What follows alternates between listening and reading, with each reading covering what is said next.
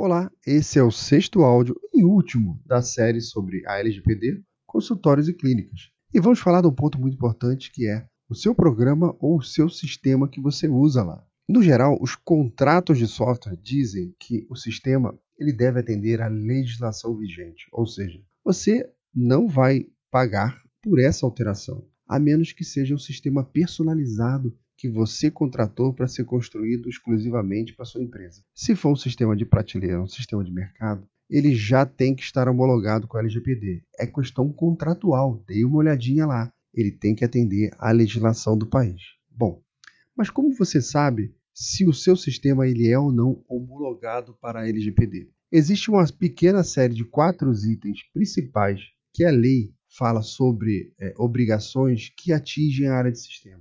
Por exemplo, é, você precisa dar proteção no teu sistema para campos sensíveis e campos pessoais. E você só vai conseguir isso se você puder apontar no seu sistema quais são os campos sensíveis e pessoais que você trabalha, tá?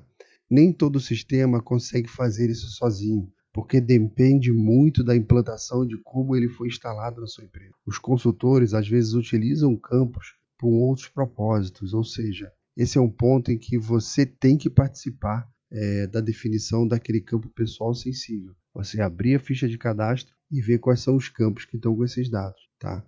Bom, o recurso tem que ter sistema de anonimização, ou seja, ele tem que possibilitar que você não somente exclua um registro, mas que você possa anonimizá-lo, que é tornar aquele registro não identificável com relação ao seu titular. Você olha os dados, mas você não consegue saber de quem é. Né? Um outro recurso é o log de auditoria, ou seja, o sistema tem que registrar todos os usuários que acessam os dados que você marcou como sensíveis e pessoais. Ele tem que ter esse registro. A lei pede, é obrigatório. Numa auditoria, você pode ser requisitado a entregar uma listagem sobre os usuários que acessaram aqueles campos. Tá? Um outro ponto muito importante é que esse sistema tenha suporte à criptografia do banco de dados.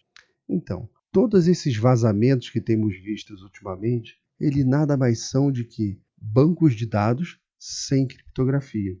Alguém conseguiu um acesso e extraiu aquela massa enorme de dados sem que ninguém percebesse. Se esse banco de dados tivesse o recurso de criptografar os campos sensíveis, a pessoa ia fazer, o hacker ia fazer a extração, mas ela não teria utilidade, porque não teria como identificar o titular do dado. Tá?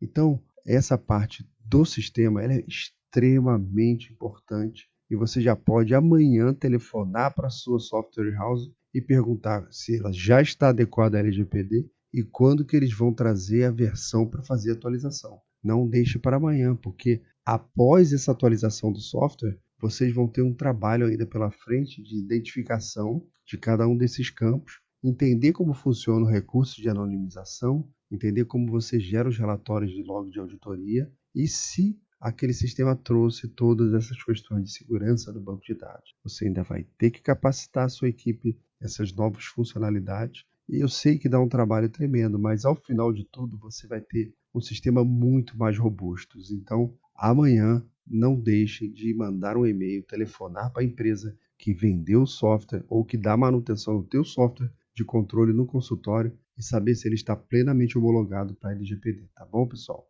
Um abraço e até a próxima série.